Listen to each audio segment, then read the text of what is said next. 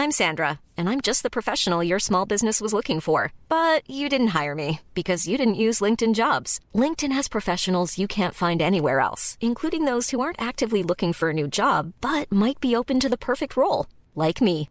In a given month, over 70% of LinkedIn users don't visit other leading job sites. So if you're not looking on LinkedIn, you'll miss out on great candidates like Sandra. Start hiring professionals like a professional. Post your free job on linkedin.com/spoken today. Ryan Reynolds here from Mint Mobile. With the price of just about everything going up during inflation, we thought we'd bring our prices down. So to help us, we brought in a reverse auctioneer, which is apparently a thing. Mint Mobile unlimited premium wireless. Ready to get 30, 30, bit to get 30, bit to get 20, 20, 20, bit to get 20, 20, bit to get 15, 15, 15, 15 just 15 bucks a month. So, Give it a try at mintmobile.com slash switch. $45 upfront for three months plus taxes and fees. Promo rate for new customers for limited time. Unlimited more than 40 gigabytes per month. Slows. Full terms at mintmobile.com. Ever catch yourself eating the same flavorless dinner three days in a row? Dreaming of something better? Well, HelloFresh is your guilt-free dream come true, baby. It's me, Kiki Palmer. Let's wake up those taste buds with hot, juicy pecan-crusted chicken or garlic butter shrimp scampi. Mm. Hello Fresh. Stop dreaming of all the delicious possibilities and dig in at HelloFresh.com. Let's get this dinner party started.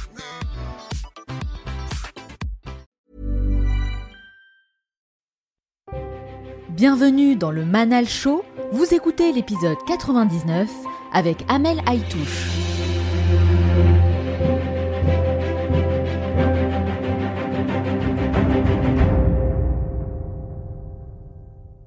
Au bout de deux mois, j'ai euh, j'ai trouvé un poste de social media manager pour une entreprise française. Par contre, j'ai été licenciée au bout de six mois. Donc, euh, quand tu te fais licencier, donc euh, forcément, tu n'as pas de chômage, tu n'as aucune aide. Et ton travail à Dubaï dépend de ton visa. Donc, euh, quand j'ai perdu mon travail, j'ai perdu mon visa. Je voyais aussi quelqu'un à l'époque qui m'a largué aussi euh, du jour au lendemain et d'une manière pas très sympa. Donc là, euh, tu t'es fait licencier, t'arrives pas à trouver de boulot et en plus, tu sais pas garder un mec. Honnêtement, je me suis sentie mais vraiment nulle quoi. J'étais vraiment euh, non, franchement, j'étais pas bien. Et là, ma sœur m'a dit "Don't let a bad day make you think you have a bad life." Ne laisse pas euh, un mauvais jour te laisser penser que ta vie entière est nulle.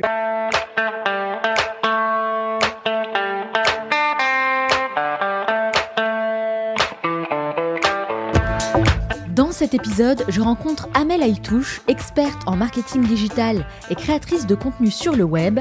Elle s'est fait connaître à travers sa chaîne YouTube Amel Talks. J'ai vraiment apprécié parler de sujets très importants et délivrer des vérités qui sont parfois difficiles à entendre, mais qui font partie de nos expériences de vie en tant que femmes, sans me heurter à la police de la bien-pensance.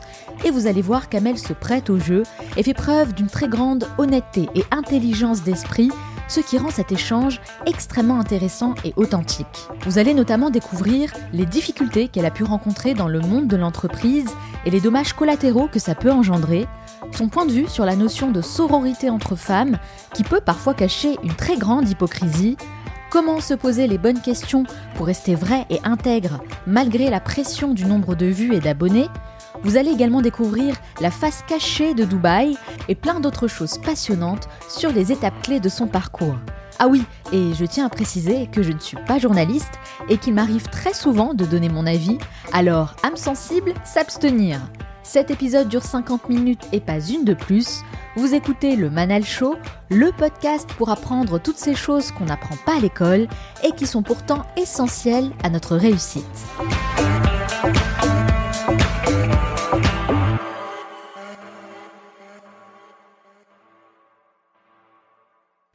De Lille, elle décide de quitter la France il y a 4 ans pour s'installer à Dubaï, certainement une des places les plus incontournables du moment. Inspirée par son nouvel environnement de vie, elle lance sa chaîne YouTube Amel Talks pour partager son expérience en tant qu'expatriée et montrer par la même occasion une facette méconnue de cette ville qui attire de plus en plus de monde. Subtil mélange entre chaîne de voyage et journal intime, ce qu'elle incarne surtout, c'est un lifestyle qui inspire aujourd'hui des dizaines de milliers de personnes à adopter un nouvel état d'esprit plus aventureux pour se donner les moyens de leurs ambitions. Avec plus de 125 000 abonnés sur YouTube et Instagram et plus de 5 millions de vues, elle a réussi à identifier une niche où elle compte bien se faire une place de choix, mais vous allez voir que son parcours n'a pas été un long fleuve tranquille. Spécialiste en marketing digital et créatrice de contenu, elle s'aventure également dans le monde de l'édition puisqu'elle vient de publier son tout premier guide sur la vie à Dubaï. Et c'est en duplex de la Marina qu'elle est avec moi aujourd'hui. Amel Aitouche, bonjour et merci d'avoir accepté mon invitation. Bonjour Manal, bah, merci beaucoup de m'avoir invitée.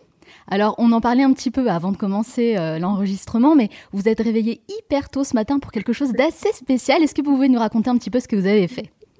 Oui, alors ce matin, je me suis levée à 4h30 du matin. Donc, il faut savoir que je ne suis pas du tout une lève-tôt. Enfin, moi, je, je, ne crois pas au Miracle Morning. Euh. c'est pas du tout mon truc. Mais par contre, il y a un truc que j'adore faire, c'est courir.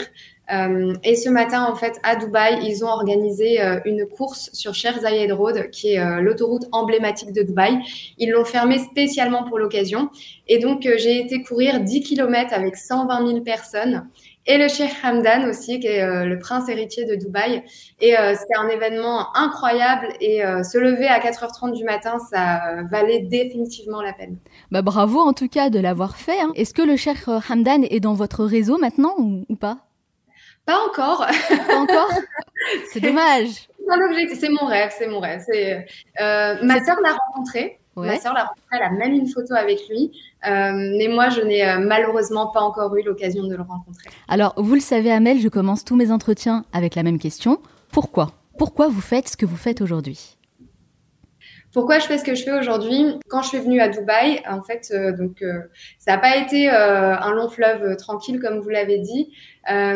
j'ai connu des hauts, des bas. Ça n'a pas été une installation hyper facile. Mais quand j'ai vu un peu le bout du tunnel, je me suis dit, mais tout ça, tout ce que j'ai vécu, je dois le partager. C'est important que les gens sachent.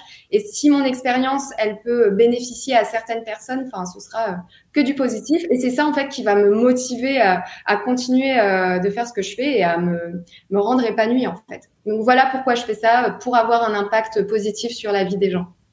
Alors, je l'ai dit dans la présentation, euh, vous avez fait des études de marketing à Lille, et puis vous avez décidé de quitter la France pour aller à Dubaï, donc euh, changement radical de vie, vraiment à tous les niveaux. Qu'est-ce qui vous a donné envie d'aller là-bas?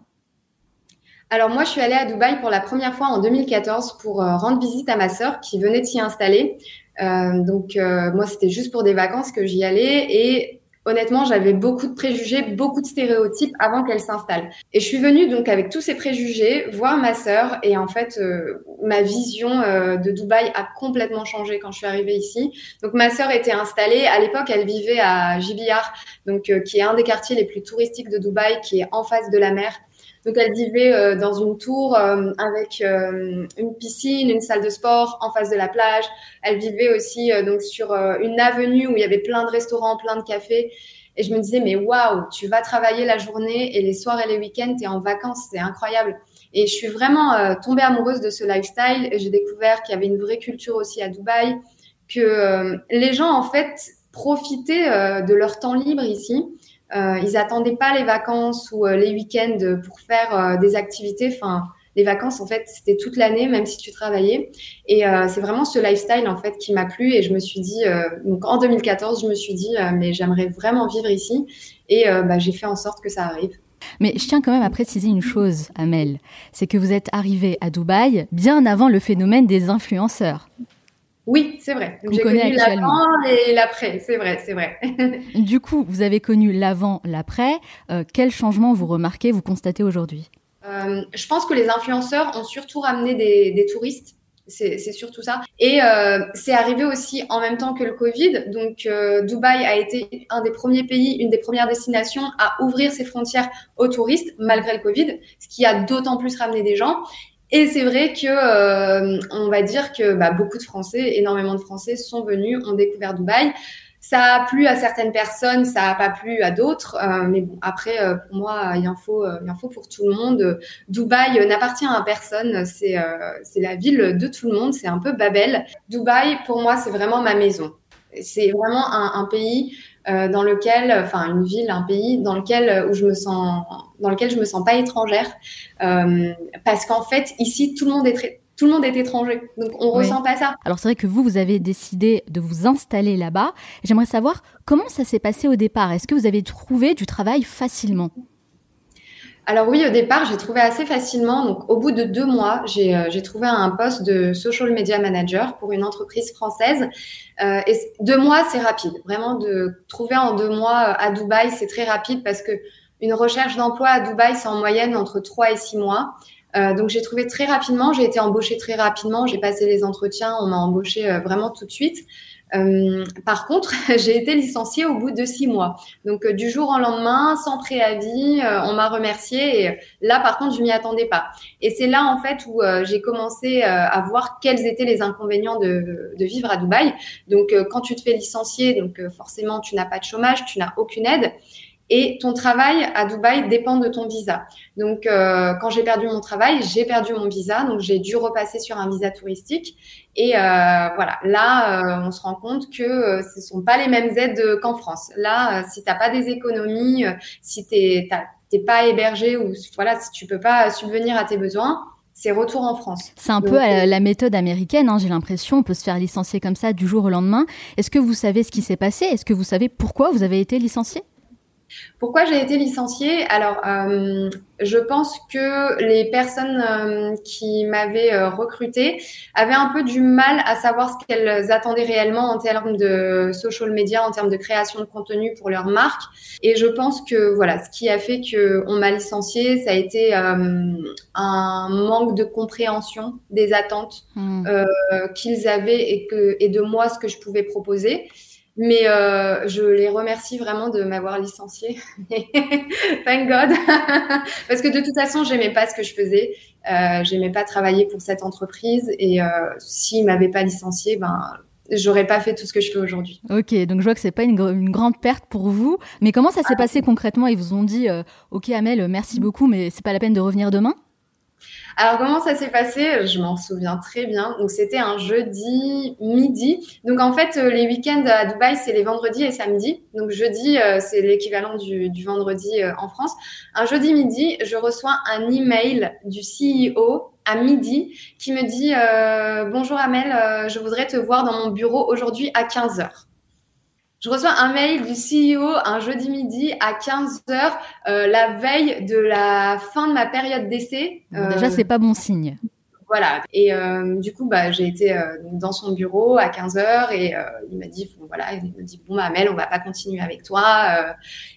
voilà. Donc, il m'explique les raisons. Donc, nous, on attendait ça, ça, ça au niveau des réseaux sociaux. On n'a pas pu trouver d'entente entre les propositions que tu nous as faites et ce que voulaient les fondateurs. Donc, voilà, merci, au revoir et bonne chance. Waouh, ok. Mais du coup, vous étiez dans quel état d'esprit en sortant de ce rendez-vous? Waouh, honnêtement, je vais pas vous le cacher, c'est comme si on se faisait larguer. Hein, euh, et c'est c'est même pire parce qu'en fait, moi, je l'avais jamais vécu, me faire licencier. Euh, et comment je me suis sentie? Honnêtement, je me suis sentie mais vraiment nulle, quoi. Je me suis dit, bah, si m'ont licencié, c'est parce que je sais pas faire mon travail, c'est parce que je suis nulle. Euh, donc, euh, j'étais vraiment, non, franchement, j'étais pas bien. Et surtout qu'après, en fait, la période qui a suivi, pendant sept mois, en fait, j'ai cherché du travail et j'ai pas réussi à trouver de job vraiment qui me convenait. Toutes les offres que j'avais, c'était soit des trucs qui me correspondaient pas du tout ou les salaires étaient trop bas en fait. on m'a même proposé un stage non rémunéré alors que j'avais 30 ans, 6 ans d'expérience. Ah donc, donc non, franchement, ça n'a pas été une période évidente parce que c'est une période, ben, tu te fais licencier et en plus derrière, tu passes des dizaines et des dizaines d'entretiens, euh, tout le monde te dit non et personne ne veut t'embaucher. Bah, ton estime de soi, ton estime de soi, elle en prend un coup et tu te dis que bah oui, bah si personne ne veut me recruter, c'est parce que je suis nulle et que je sais pas faire mon travail. Donc euh, la question du retour en France s'est posée, j'imagine. Oui, je voulais retourner en France. Je voulais retourner en France. En fait, j'ai voulu retourner en France quand, euh, parce que je voyais aussi quelqu'un à l'époque qui m'a largué aussi euh, du jour au lendemain. Ah bah d'accord. Euh, pas très... Tout arrive en même temps. Ouais, et d'une manière pas très sympa. Donc là, euh, tu t'es fait licencier, t'arrives pas à trouver de boulot, et en plus, tu sais pas garder un mec. Bon, euh, qu'est-ce que tu vous savez ce qu'on dit, Amel, hein, les euh, problèmes euh, volent toujours en escadrille. donc, euh, bon, bah là, j'étais, franchement, non, j'étais pas bien et je voulais absolument rentrer en France. Et là, ma sœur m'a dit quelque chose. Je me souviens ce jour-là parce que j'étais, j'étais vraiment pas bien. Et ma sœur m'a dit, Don't let a bad day make you think you have a bad life. Ne laisse pas un mauvais jour te laisser penser que ta vie entière est nulle. Donc je suis restée, j'ai j'ai repris du poil de la bête, donc je me suis remise à chercher un emploi et j'ai retrouvé un emploi où j'ai démissionné après. J'ai eu beaucoup de mal à m'entendre avec avec la la enfin pas la responsable, avec la, la founder, la CEO de, la boîte. Euh, je suis, je suis restée euh, neuf mois et, et, et, en fait c'était, euh, c'était pas du harcèlement moral, mais c'était quand même, euh, c'était quand même des, des petits pics lancés au quotidien, etc., qui faisaient que je me suis dit que non, je ne pouvais pas rester. Il y a, un, truc dont j'aimerais beaucoup parler avec vous, Amel, c'est et dont on entend beaucoup parler aussi ces derniers temps, hein, notamment sur, euh, dans les podcasts, les chaînes YouTube et tout comme ça, c'est ce, ce, principe de sororité. Et c'est vrai mm. que moi, quand j'entends ça, ça me fait doucement sourire. Parce que cette sororité, bah, j'aurais bien aimé la rencontrer un de ces quatre un jour. Et j'aimerais bien d'ailleurs qu'on me la présente un jour, juste pour lui serrer la main. Parce que j'ai l'impression que je l'ai jamais rencontrée de ma vie, cette sororité, cette euh, solidarité entre femmes. Euh, et j'aimerais beaucoup avoir votre avis là-dessus. Vous en pensez quoi?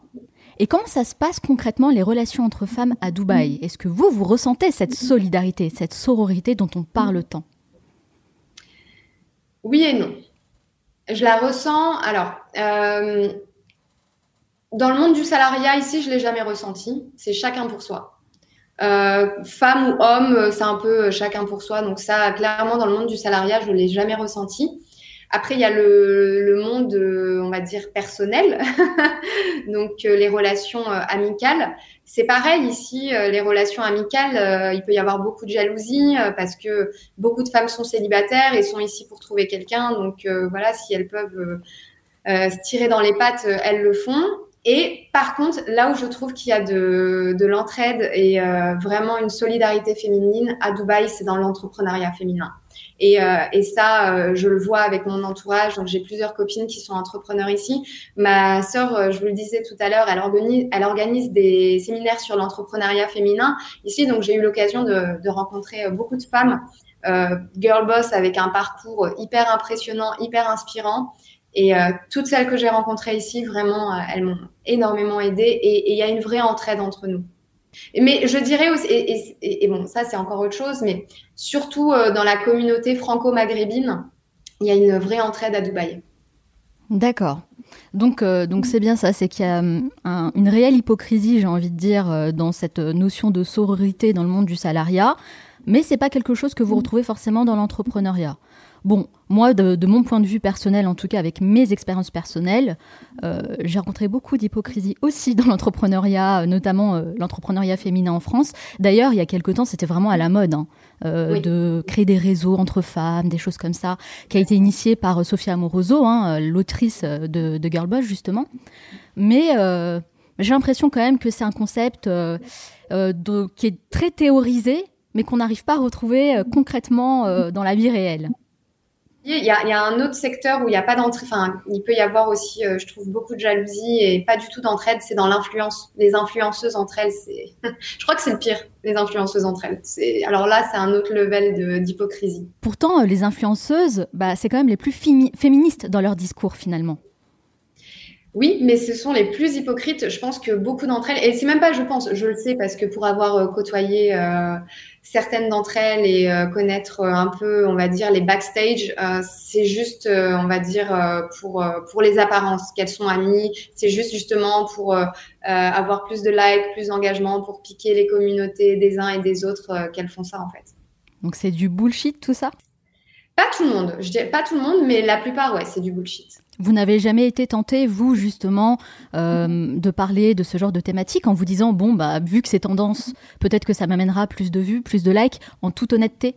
Moi, j'ai jamais voulu faire du contenu pour faire des vues ou faire des likes. Je fais toujours du contenu qui, déjà, moi, me plaît. C'est-à-dire, euh, je vais tourner une vidéo ou euh, un vlog sur un sujet qui me plaît. Ça me fait, ça me fait pas chier de le faire. Ça m'intéresse pas de, de, faire du mainstream ou de faire de la masse, du divertissement, parce que ça fait plus de vues ou plus de likes si je voulais faire plus de vues, plus de likes, euh, je me mets en bikini tous les jours euh, devant le Burj Al Arab et c'est fait. Mais, euh, ça qui m'intéresse. Et là, ça explose. Et en plus de ça, on met le hashtag féministe, hashtag sororité, hashtag euh, monde des bisounours. Et là, vraiment, on est au top. Bon, en tout cas, ça fait plaisir de voir une femme comme vous, Amel, parler de ces choses-là de manière décomplexée, surtout dans la période actuelle, dans la période qu'on vit, parce que j'ai l'impression qu'il y a quand même beaucoup, beaucoup d'hypocrisie.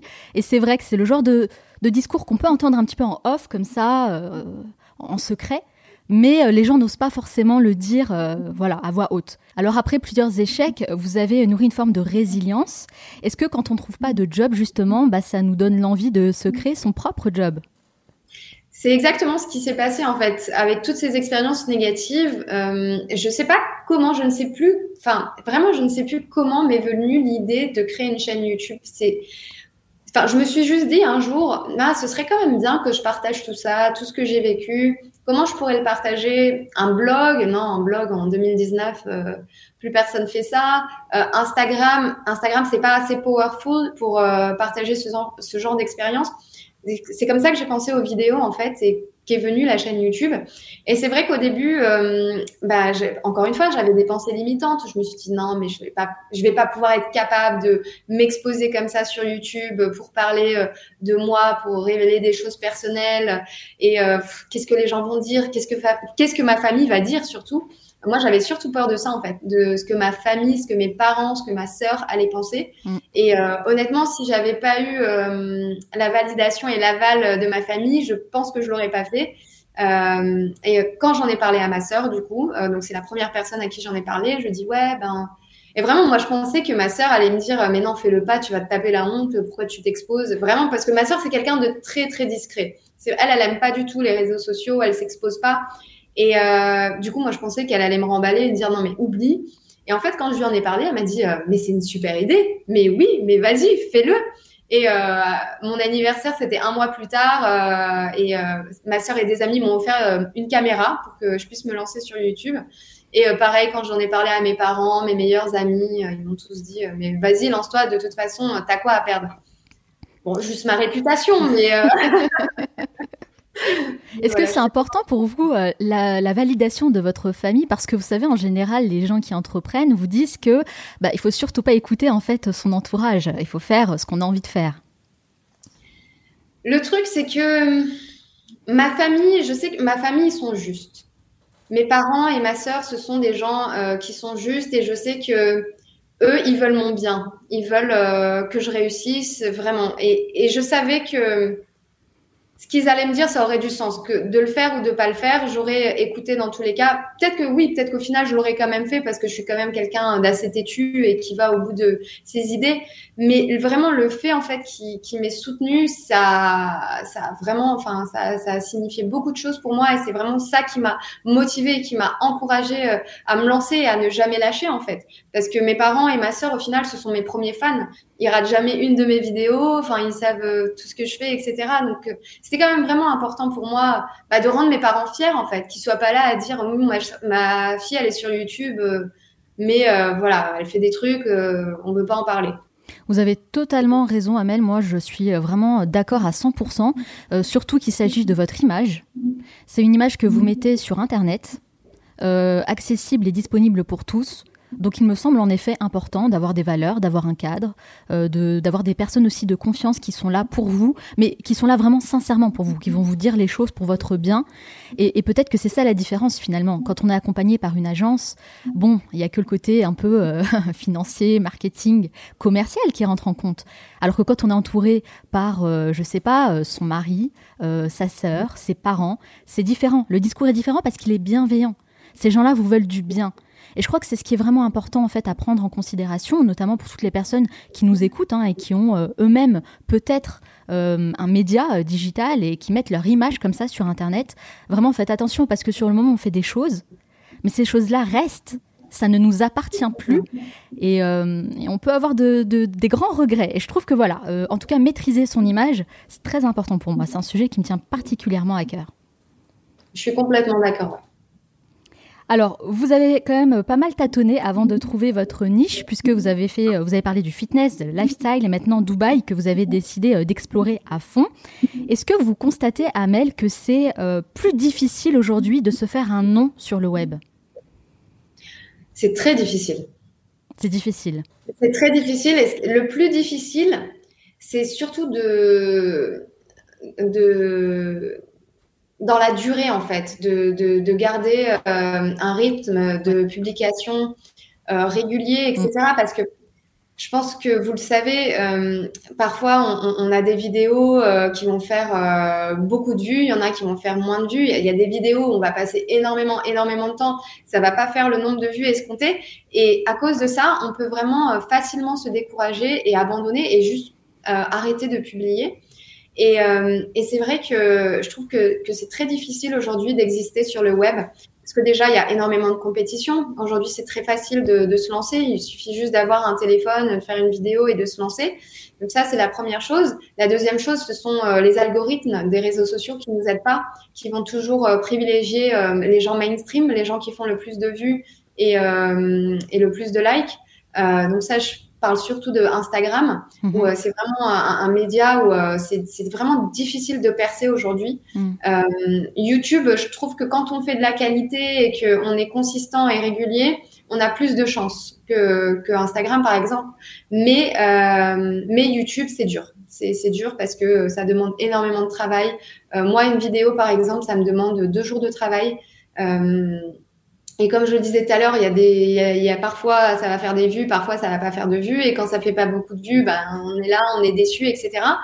Mais, mais euh, moi dernièrement, j'ai décidé de vraiment changer mon mindset par rapport au nombre de vues. C'est vrai que ça m'atteignait un peu à un moment donné. Je me disais ah mais je fais pas les vues que je veux, etc. Et et en fait, j'ai fait fait quelques meet-up récemment. Donc, j'ai fait un, séminaire où j'ai pu rencontrer des abonnés. J'ai fait un, quand j'ai lancé mon guide, j'ai fait aussi un meet-up avec euh, mes abonnés. Et en fait, les gens m'ont dit, mais en fait, Amel, tu te rends pas compte, euh, ce que tu fais, c'est génial. Donc, moi, c'est grâce à c'est grâce à toi que je suis venue à Dubaï. J'ai vu tes vidéos. C'est grâce à toi que j'ai pu faire ça. Des filles qui me disent, c'est grâce à toi que je me suis mise à la course à pied. Euh, c'est grâce à toi que j'ai plus confiance en moi. Et en fait, j'entends ça, je me dis, mais en fait, mais même si je fais 1000 vues par vidéo, si juste il y a une personne, ça lui a changé sa vie, bah, ça valait la peine de le faire en fait. Donc, euh, c'est voilà, comme ça aujourd'hui que j'arrive à vraiment me détacher du nombre de vues. Je me dis, même si ça fait que 1000 vues, c'est 1000 personnes. Déjà, 1000, c'est quand même beaucoup. De dire qu'il y a 1000 personnes qui euh, voilà, regardent notre vidéo du début à la fin et qui sont vraiment intéressées euh, par ce qu'on dit. Donc, euh, voilà, j'essaie je, j'essaie vraiment de me détacher du nombre de vues et vraiment de me focus plutôt sur l'impact que j'ai sur la vie des gens. Et je sais que voilà, j'ai un impact dans plusieurs domaines, pas que Dubaï. Et c'est ça, en fait, qui, qui me permet, en fait, de continuer sur YouTube et de, de ne pas arrêter, en fait. Mais je pense que le fait d'échanger avec son audience, avec sa communauté, c'est hyper important. Et je pense qu'il y a beaucoup d'influenceurs qui ne le font pas forcément. Hein. Euh, notamment ceux qui ont beaucoup beaucoup d'abonnés parce qu'ils peuvent plus gérer, parce qu'ils ont plus le temps, parce qu'ils n'ont plus envie tout simplement. Vous savez après on est dans une autre sphère hein. quand on a deux ou trois millions d'abonnés c'est plus pareil. Je pense qu'on n'a plus le même rapport avec les gens. Et euh, c'est vrai que moi il y a quelques temps je m'étais lancé un challenge et depuis eh bien je fais en sorte en tout cas d'appeler un auditeur du Manal Show par semaine pour parler avec lui ou avec elle euh, voilà du ressenti, de ce qu'il fait dans la vie, de pourquoi il écoute le Manal Show, quelle personne il aimerait avoir ou écouter dans le podcast ce genre de choses. Et en fait, euh, vous avez raison, Amel, ça change tout. Ça change tout parce que ça donne du sens à ce qu'on fait. Parce qu'en fait, on se rend compte que derrière ces numéros, bah, il y a des gens, il y a des individus en fait qui nous écoutent. Et en effet, on peut avoir un impact, euh, bon, à chacun à notre niveau, euh, sur la vie de ces gens-là. Et je pense que c'est important de se reconnecter à ça. Dans un monde qui est ultra digitalisé, c'est de revenir à des choses, des valeurs très simples, qui sont en fait finalement échangées et communiquées directement avec les gens. C'est complètement ça. Mais euh, je trouve ça génial que vous appeliez un, auditeur une fois par semaine. C'est une bonne idée. Je devrais penser à le faire avec un de mes abonnés. Alors, votre vidéo best-seller, c'est Vivre à Dubaï, avantages et inconvénients, qui a fait, il me semble, plus de 630 000 vues. Énorme. Est-ce que c'est euh, c'est comme ça que vous avez réussi à identifier votre niche? Ryan Reynolds here from Mint Mobile. With the price of just about everything going up during inflation, we thought we'd bring our prices down. So to help us, we brought in a reverse auctioneer, which is apparently a thing. Mint Mobile unlimited premium wireless. Ready to get 30, 30, bit to get 30, bit to get 20, 20, 20, bit to get 20, 20, bit to get 15, 15, 15, 15 just 15 bucks a month. So, Give it a try at mintmobile.com/switch. slash $45 up front for 3 months plus taxes and fees. Promo rate for new customers for limited time. Unlimited more than 40 gigabytes per month slows. Full terms at mintmobile.com. There's never been a faster or easier way to start your weight loss journey than with PlushCare. PlushCare accepts most insurance plans and gives you online access to board-certified physicians who can prescribe FDA-approved weight loss medications like Wigovi and Zepbound for those who qualify. Take charge of your health and speak with a board-certified physician about a weight loss plan that's right for you. Get started today at plushcare.com slash weight loss. That's plushcare.com slash weight loss. plushcare.com slash weight loss.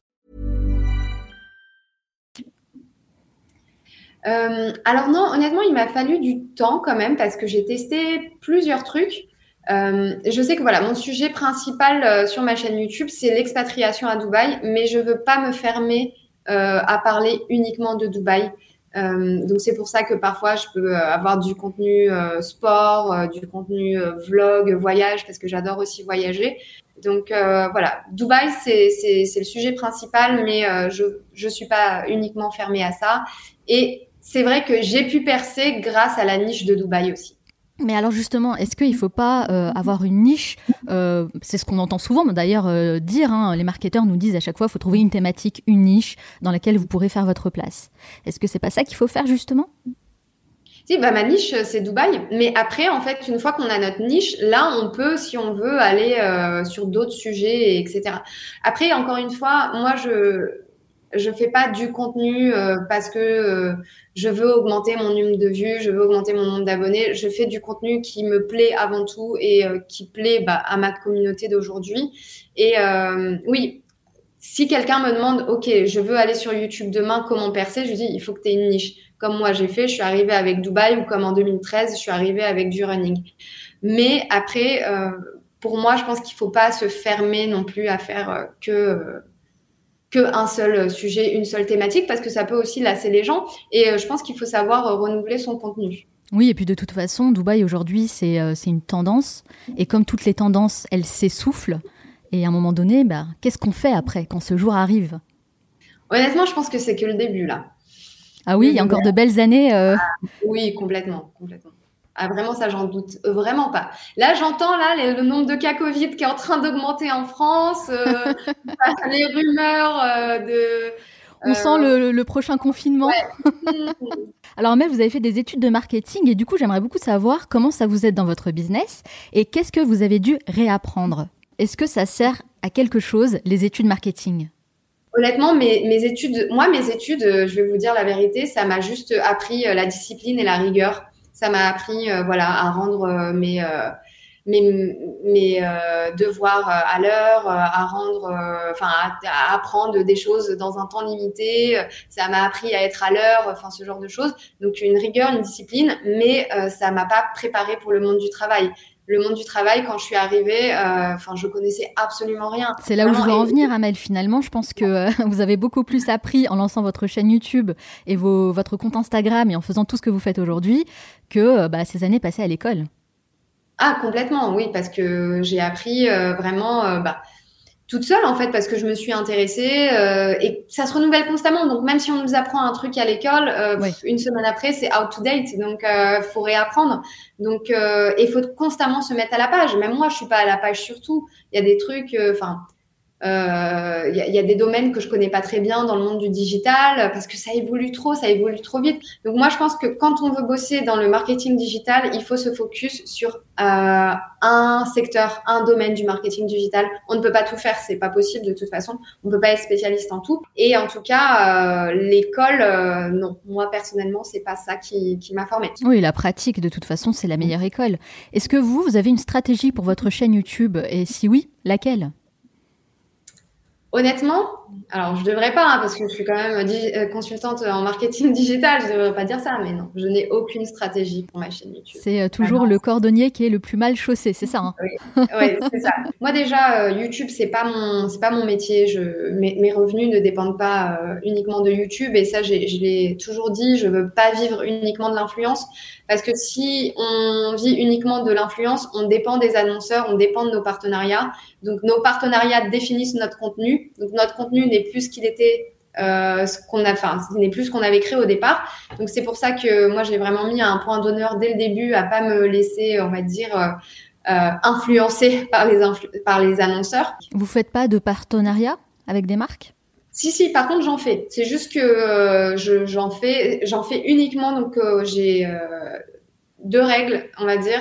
Donc, la première, c'est que forcément, le produit ou le service me plaise et euh, c'est quelque chose dans la vie que je pourrais moi-même acheter sans qu'on me l'ait offert.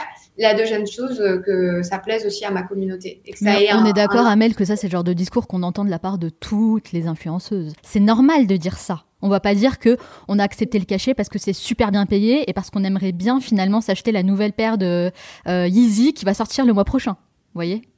Oui, bien sûr. Après, il y a des choses, euh, voilà. euh, je peux comprendre aussi que parfois, il y a des montants pour certaines influenceuses qui sont tellement énormes qu'on ne peut pas les refuser. Et euh, après, c'est aussi le temps passé sur les vidéos, etc. Mais Et vous, du moi, coup, vous en refusez beaucoup des partenariats? Oui, j'en refuse beaucoup. Déjà, tout ce qui est dropshipping, voilà, ça, en fait, c'est important. Enfin, pour moi, les influenceurs que je suis, c'est important pour moi qu'ils aient une certaine éthique concernant leur partenariat et qu'ils qu'ils acceptent pas tout et n'importe quoi. Hum, On est d'accord. Mais du coup, euh, euh, c'est quoi le dernier partenariat que vous avez refusé? L'épisode n'est pas encore fini, il vous reste encore plein de choses à découvrir, mais avant d'aller plus loin, j'aimerais vous parler de quelque chose qui nous concerne tous et qui m'a été inspiré par le travail de fond qu'on réalise depuis plusieurs années à travers ce podcast. J'aimerais d'abord vous poser une question. Quand vous écoutez les histoires de toutes ces personnalités aux parcours atypiques, qu'est-ce que ça vous inspire? Eh bien moi, le constat que j'ai fait, c'est qu'il y a encore tellement de choses qu'on n'apprend pas à l'école et qui sont pourtant essentielles à notre réussite. Alors comment aller plus loin? La réponse nous est apparue comme une évidence en créant notre propre école alternative. Et cette école, elle s'appelle Studi. Notre objectif, c'est de vous aider à développer des connaissances essentielles en ayant accès aux meilleures idées et concepts résumés en 5 minutes par jour. Une fois que vous êtes inscrit, vous avez accès à plus de 100 cours dans 13 catégories différentes, disponibles dans l'application Studi, et ce sont des cours délivrés par les meilleurs experts et leaders dans leur domaine. Donc, vous allez apprendre aux côtés de nos mentors et vous inspirer de toutes ces personnes ordinaires qui font des choses extraordinaires. Et c'est pas du bullshit. On vous vend pas du rêve avec des trucs inatteignables. Studi, c'est du concret, avec des exemples et des actions à mettre en place. Et surtout, des concepts qui vont vraiment vous aider à relever de nouveaux défis et devenir meilleur dans tous les aspects de votre vie. Alors si vous aussi vous partagez, tout comme moi, cette idée qu'il faut se donner les moyens d'apprendre toutes ces choses qu'on n'apprend pas à l'école et qui sont pourtant essentielles à notre réussite, Studi est définitivement fait pour vous. Pour recevoir vos trois premiers cours gratuits, rendez-vous sur gostudi.com et cliquez sur le petit carré jaune. Recevez vos trois premiers cours gratuits. C'est vraiment la meilleure façon de découvrir le concept et de vous faire votre propre idée. Vous trouverez toutes les informations dans la description de cet épisode. Ok, maintenant je vous laisse découvrir la suite de mon entretien.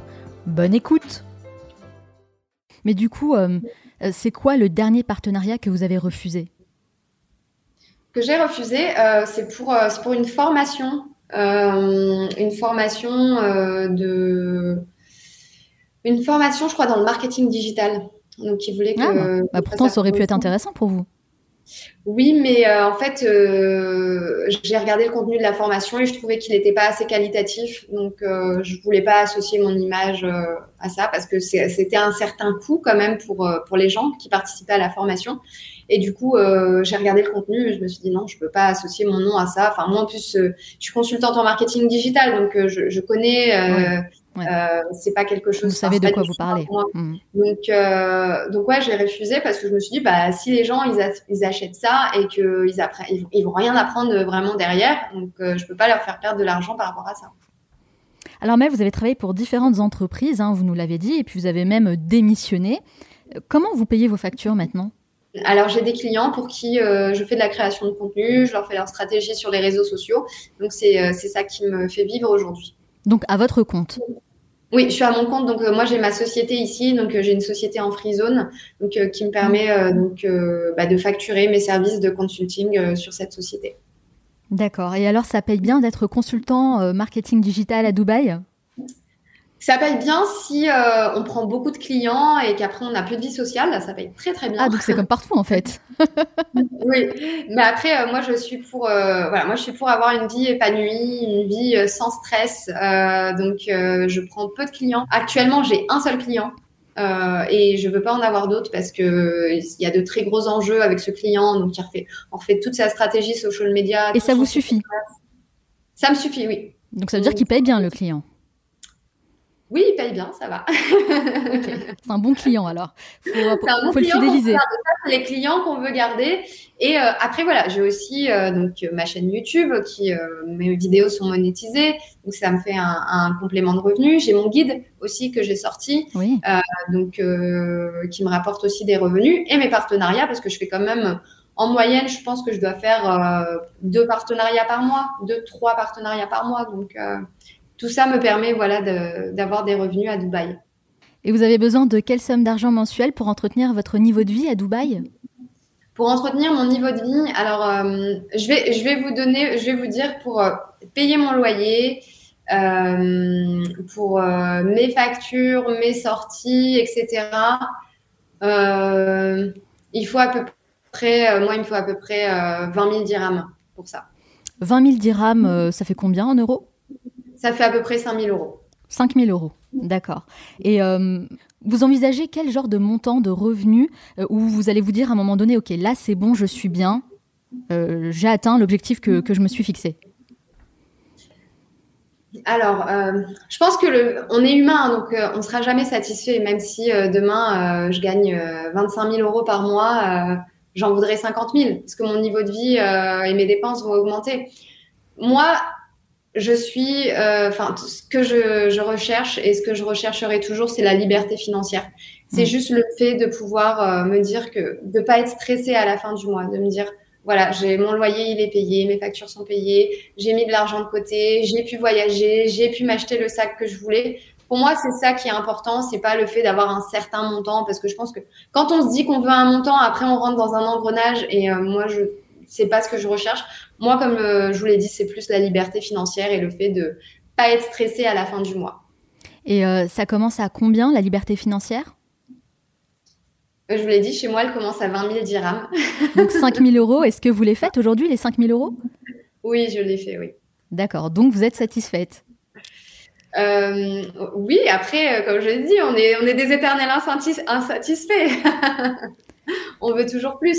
Mais euh, non, après, euh, ce que je vous ai dit tout à l'heure, c'est j'ai besoin de 20 000 dirhams pour vivre. Après, euh, il y a des mois, je gagne moins, il y a des mois, je gagne plus, mais j'ai besoin de 20 000 vraiment pour vivre. Avec mes dépenses, avec mon lifestyle, mon objectif, ma target, c'est d'avoir minimum 20 000 dirhams tous les mois. Et alors, quelle est la part de votre business qui vous apporte le plus d'argent aujourd'hui? C'est mon client, mon client qui me rapporte le plus. En termes de pourcentage, ça s'élève à combien? Vous posez beaucoup de questions. Hein oui. C'est mon métier dans ce podcast, je pose des questions. Euh, la part, euh, c'est une bonne part, une très bonne partie. Une bonne partie. Ok. Bon, en tout cas, ça fait plaisir de parler d'argent avec vous, Amel. Et, justement, j'ai l'impression que l'argent n'est pas du tout perçu de la même façon à Dubaï et en France. Donc c'est pour ça que c'est un sujet qui est intéressant à évoquer avec vous. Est-ce que justement le fait de vivre là-bas, ça a changé quelque chose dans votre mentalité et dans votre rapport à l'argent? L'argent est beaucoup moins tabou ici, ça c'est vrai. On n'a pas de mal à dire euh, voilà combien on gagne, combien on touche, etc. En plus le fait qu'il n'y ait pas d'impôts, le fait qu'on soit, on, a un mindset vraiment différent euh, par rapport à l'argent. Mais je pense qu'en tant que Français, on a toujours, même moi, j'ai toujours un peu ce petit truc où j'ai ouais, c'est ça. C'est pas tabou, mais c'est encore un peu tabou dans votre bouche. Hein. Voilà, bah parce que c'est des choses qui euh, sont encore un peu, euh, qu'on va dire, je suis en train de me construire encore financièrement, donc c'est pour ça que je préfère pas révéler certaines choses. Par contre, je révélerai le jour où, voilà, je, je serai un petit peu mieux établie euh, dans ce que je fais. Mais euh, c'est quelque chose que je respecte totalement. Et, détendez-vous vraiment, Amel, à ce sujet-là, parce que nous, on parle d'argent de manière euh, très décontractée et facilement dans ce podcast. C'est quelque chose que je fais avec pratiquement tous mes invités. Moi, mon objectif, c'est pas de rester consultante en marketing digital, c'est vraiment d'être entrepreneur, de développer ma marque sur laquelle je suis en train de travailler avec ma sœur. Donc, c'est pour ça que euh, je vous le dis honnêtement, hein, même euh, mon, dernier boulot, euh, mes revenus étaient plus élevés que ce que je gagne actuellement, mmh. parce que j'ai fait le choix, voilà, d'être à mon compte, d'être flexible, etc. Enfin, de pouvoir avoir cette liberté.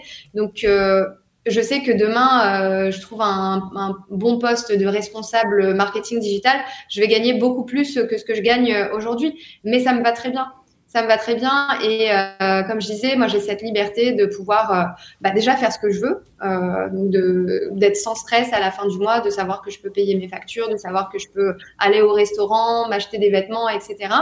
Mais bien sûr, mon objectif, c'est d'être vraiment à l'aise financièrement, c'est de pouvoir un jour investir à Dubaï, pouvoir acheter un appartement. Et aujourd'hui, je peux pas le faire. J'ai pas encore les liquidités pour pouvoir le faire. Et c'est vrai que vous êtes passé d'un statut de salarié à entrepreneur. Et je trouve qu'on a souvent tendance à idéaliser euh, le fait d'être son propre patron. Même s'il euh, y a beaucoup d'avantages à ça, comme par exemple le fait euh, d'être plus flexible dans son, emploi du temps, de mieux gérer son temps comme on le souhaite. Et, je crois que c'est une des choses qui, moi, me pousse à rester encore dans l'entrepreneuriat. Mais, mais la réalité, c'est qu'il y a aussi beaucoup de côtés sombres dont on entend peu parler. Et c'est quelque chose, moi, qui m'intéresse. J'aimerais beaucoup en parler avec vous parce que euh, j'aimerais savoir quels sont les changements de vie inattendus euh, qui sont survenus comme ça suite euh, bah, justement au fait que vous êtes lancé à votre propre compte, des choses peut-être qui sont difficiles à gérer et qu'on n'a pas forcément l'habitude d'entendre. J'aimerais connaître la face cachée de l'iceberg. Moi, je pense que le plus difficile dans l'entrepreneuriat, c'est la discipline.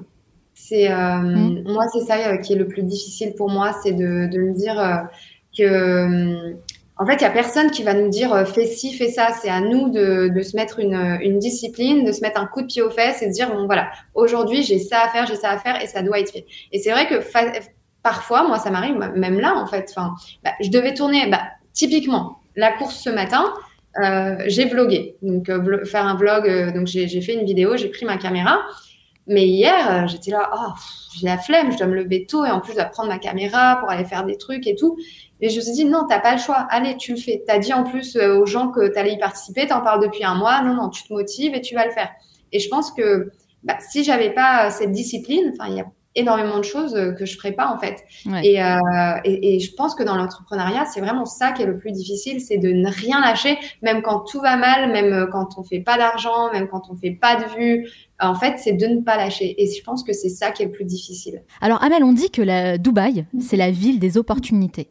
Et j'aimerais savoir, vous, est-ce que le fait de vivre là-bas, ça vous a réellement ouvert des opportunités?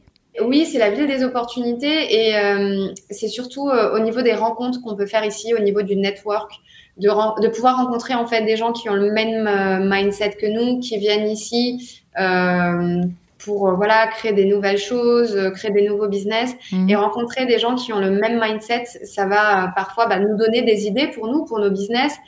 Oui, c'est complètement une ville d'opportunités. Par contre, il faut être actif, voilà, faut se bouger, aller à ces événements et rencontrer les gens.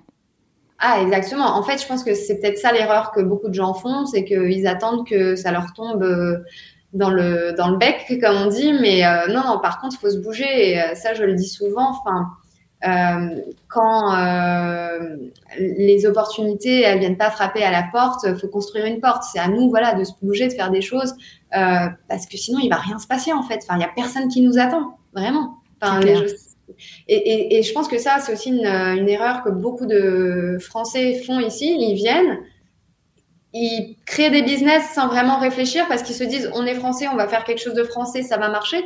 Mais non, en fait, les gars, personne vous a attendu. Enfin, non, il faut, faut être plus smart, il faut euh, bosser parce que ici euh, c'est une ville de requins vraiment. Euh, c'est une ville, les gens sont très carriéristes, les, les, gens sont très bosseurs et il y a énormément de compétition. Donc non, ici il faut vraiment aller chercher les opportunités. Depuis que vous êtes parti à Dubaï et que vous êtes installé là-bas, est-ce que votre regard a changé sur la France? Est-ce qu'il y a des choses que vous voyez différemment? Non, complètement. Quand je vois comment ça se passe actuellement en France, oui, je me dis j'ai bien fait de partir euh, parce que euh, voilà, vivre euh, confinement, reconfinement, couvre-feu, pas sanitaire, pas passe sanitaire, etc. Honnêtement, ici, on, vit. En fait, à Dubaï, pour être très honnête avec vous, on vit dans une bulle. Vraiment, c'est une bulle dorée. C'est Disneyland, vraiment. On vit pas dans le même monde. Et c'est vrai qu'à chaque fois que je rentre en France, c'est un peu le retour à la réalité, qui est un peu brutal aussi parfois. Euh, mais c'est là où aussi on se rend compte que la vie à Dubaï, euh, elle sera pas, sera, sera pas pour toujours. C'est quand même une situation qui est très précaire, la vie à Dubaï. Je pense que c'est le principal inconvénient de vivre à Dubaï. Vous pensez que vous reviendrez du coup un jour? Je suis pas. À l'heure actuelle, non, je pense pas. Mais je veux dire, dans les trois prochaines années, je me vois pas revenir en France, mais je suis pas fermée, pas du tout, à ne pas à ne pas revenir. C'est très possible que je revienne un jour. Je suis pas fermée à ça. Mais c'est vrai que pour le moment, moi personnellement, je suis très bien à Dubaï et, euh, et je, je, compte bien euh, développer mes projets euh, ici pour les prochaines années. Dites-moi, Amel, j'aimerais bien savoir qui vous inspire aujourd'hui? Moi, c'est mon amie Sokona, Sokona qui est la créatrice de la marque So Cup, donc qui est une marque de cup et culottes menstruelles et qui est vraiment une femme incroyable, qui a un parcours incroyable et qui est une vraie girl boss. Elle était assistante sociale et puis elle a créé sa marque. Et aujourd'hui, euh, voilà, elle est à la tête d'un empire et euh, je la trouve vraiment impressionnante. Et je crois que vous l'avez reçue d'ailleurs dans une de vos vidéos. Oui, dans ma dernière vidéo, je l'ai reçue et, euh, vraiment un parcours vraiment incroyable. Et ensuite, bon, ça va être cliché, hein, mais ma maman, ma maman aussi, qui, est, qui, est, une femme incroyable que j'ai eu la chance d'avoir pendant mon événement quand j'ai lancé mon guide.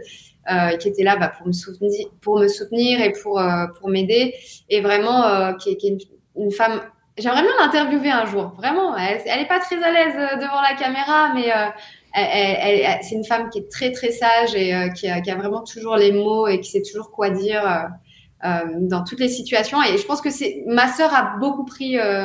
moi, j'ai pas pris trop de ce côté-là de ma mère, mais c'est ma sœur qui a tout pris. Et du coup, ma sœur, voilà, elle tient ça de ma maman. La famille, c'est quelque chose d'important pour vous. Oui, la famille, ouais, c'est important, surtout d'avoir leur soutien et de savoir, euh, voilà, ce qu'on fait, euh, bah, ça les rend fiers et, pour moi, ouais, c'est vraiment important. Alors, on l'a vu, Amel, vous avez euh, tout de même une vie bien remplie. Est-ce qu'il y a de la place pour de la spiritualité dans tout ça ou, ou au contraire, est-ce que vous n'êtes pas du tout quelqu'un de spirituel? Je suis quelqu'un de spirituel. J'aimerais parfois l'être plus parce que c'est vrai que du coup, c'est quand on voilà, quand on bosse beaucoup, euh, on pense qu'à ça et euh, les moyens de décompresser, ça va plutôt être les moyens euh, pour sortir, voir ses amis, etc.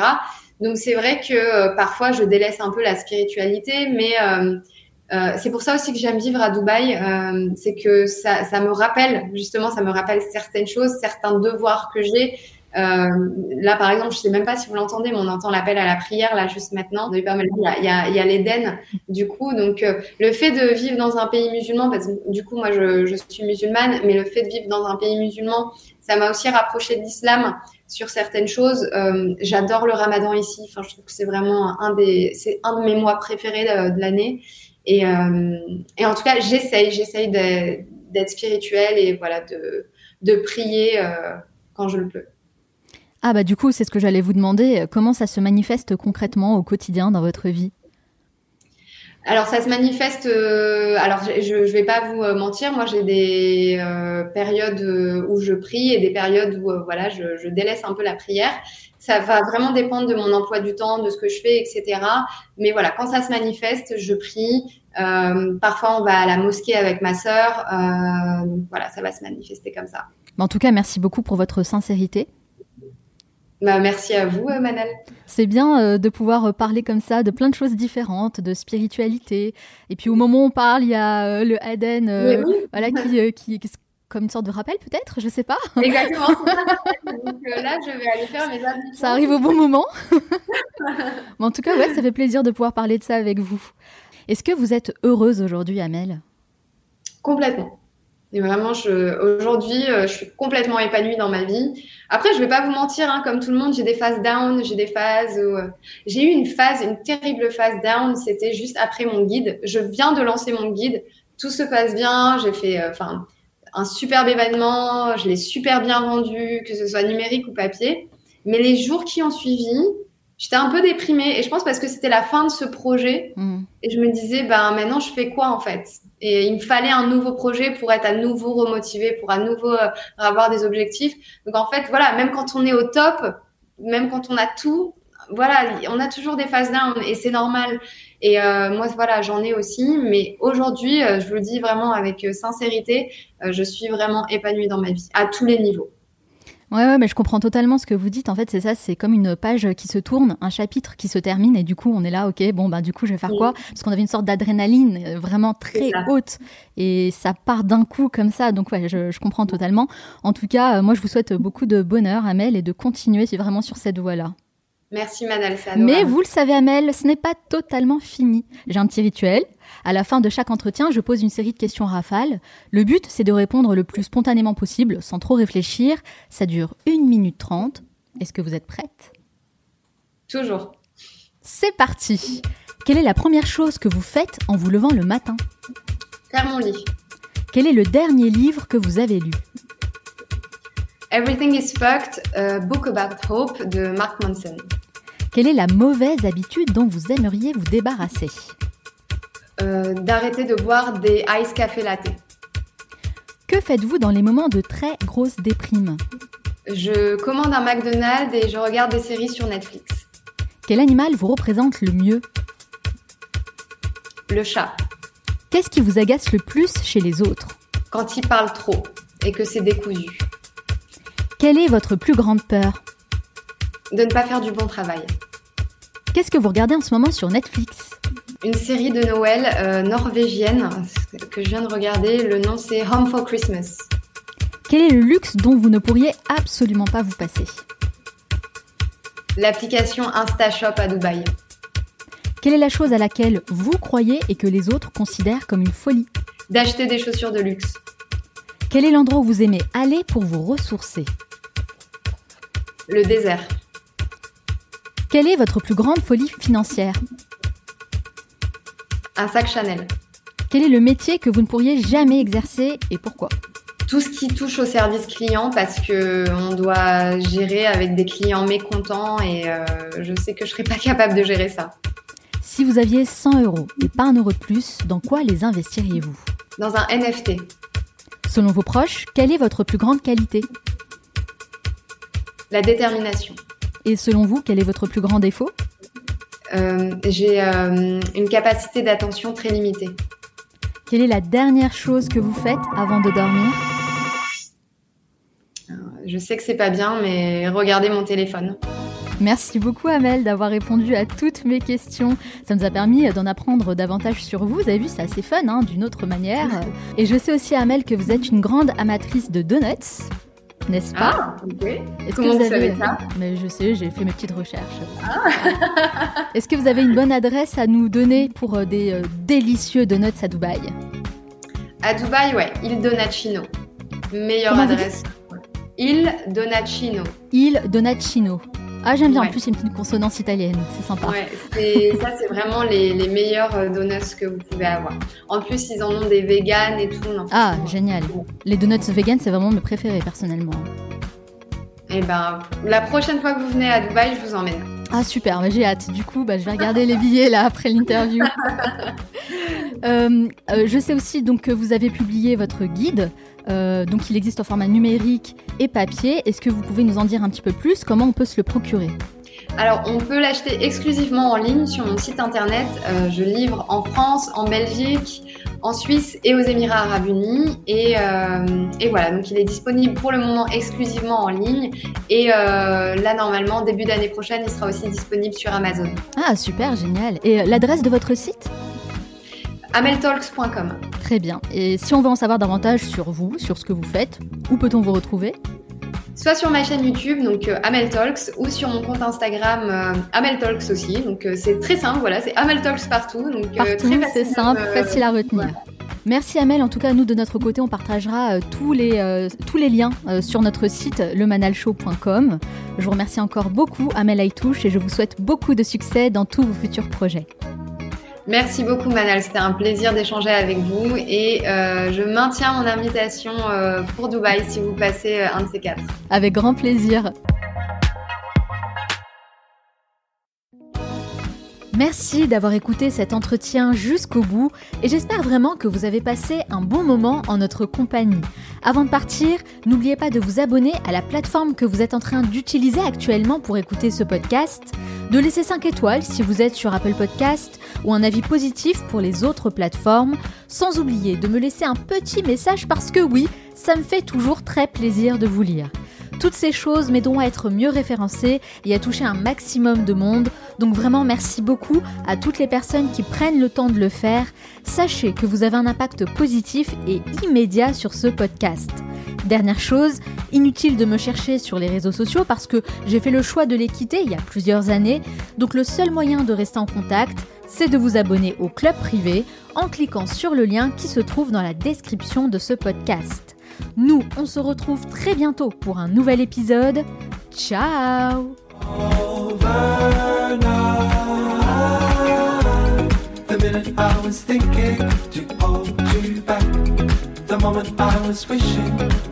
it's overnight. The minute I was thinking to hold you back. The moment I was wishing it's overnight. The minute I was thinking to hold you back. The moment I was wishing it's overnight. The minute I was thinking to hold you back. The moment I was wishing it's overnight.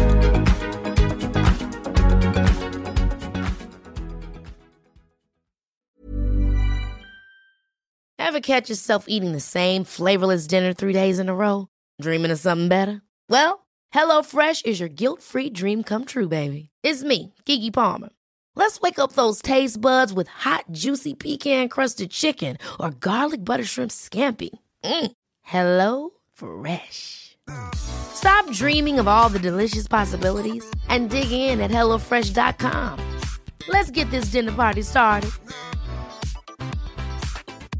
Hi, this is Paige from Giggly Squad, and I want to talk to you about Splash Refresher and my water intake. Okay, so you guys obviously know that I'm a hydrated girly, but sometimes when you drink that much water, it starts to just taste bland, and you're just like, I need something to spice it up. That's why I love Splash Refresher.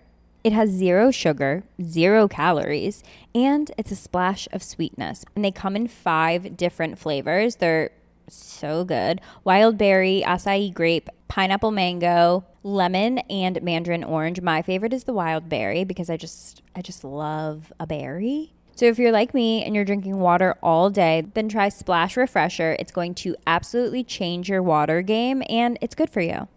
Imagine the softest sheets you've ever felt. Now imagine them getting even softer over time. That's what you'll feel with Bowl and Branch's organic cotton sheets. In a recent customer survey, 96% replied that Bowl and Branch sheets get softer with every wash. Start getting your best night's sleep in these sheets that get softer and softer for years to come. Try their sheets with a 30-night guarantee. Plus, get 15% off your first order at bowlandbranch.com. Code BUTTERY. Exclusions apply. See site for details.